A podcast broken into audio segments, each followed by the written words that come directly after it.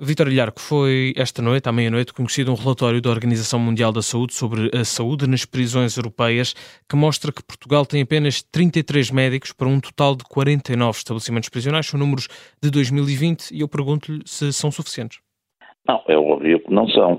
Aliás, o relatório é absolutamente arrasador e vem confirmar as queixas que a parte tem vindo a fazer há anos e que, aliás, são do conhecimento do, do governo português e de todas as instâncias portuguesas. Uh, não só a preocupação desse número de médicos, como dos psicólogos, que não, é, não são falados, pelo menos enquanto naquilo que li, que também são 30 para 49 cadeias.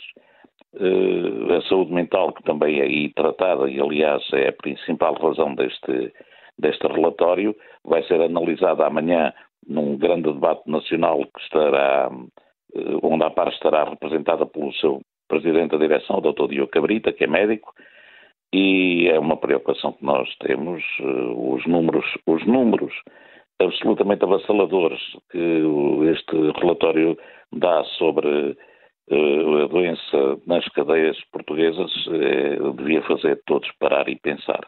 São números avassaladores.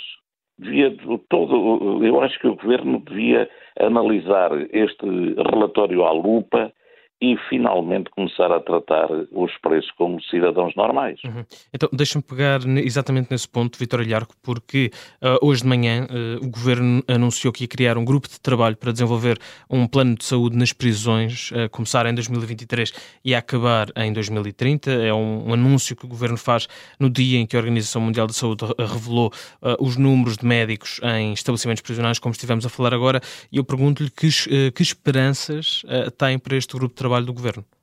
Nenhuma. O grupo de trabalho não vai descobrir nada que não seja já amplamente conhecido. Toda a gente sabe o que se passa nas cadeias. Há estudos absolutamente uh, fabulosos com, com, todos os elementos. O grupo de trabalho para quê? Para perder tempo mais sete anos? Toda a gente sabe o que se passa nas cadeias. Toda a gente, ao nível do governo, sabe o que se passa nas cadeias. Por muito capaz que seja este grupo de trabalho, não vai dar novidade nenhuma. Isto é absolutamente conhecido. É mais uma maneira de empurrar o problema com a barriga. Não adianta nada, grupo de trabalho nenhum. O que é preciso é pôr já mãos, às, mãos à obra e, e, e tentarem resolver o, os problemas, porque o, os problemas são conhecidos e as soluções também. Só não se levam à prática. Portanto, este grupo de trabalho não, não vai ajudar a identificar qualquer problema que não, não esteja já bem conhecido. Então, eu acho difícil que consigam descobrir mais problemas do que aqueles que há. Ou pelo menos podiam eh, arranjar o grupo de trabalho, mas começando desde já a resolver os problemas que são absolutamente conhecidos e alguns até de fácil resolução. Alguns até de fácil resolução.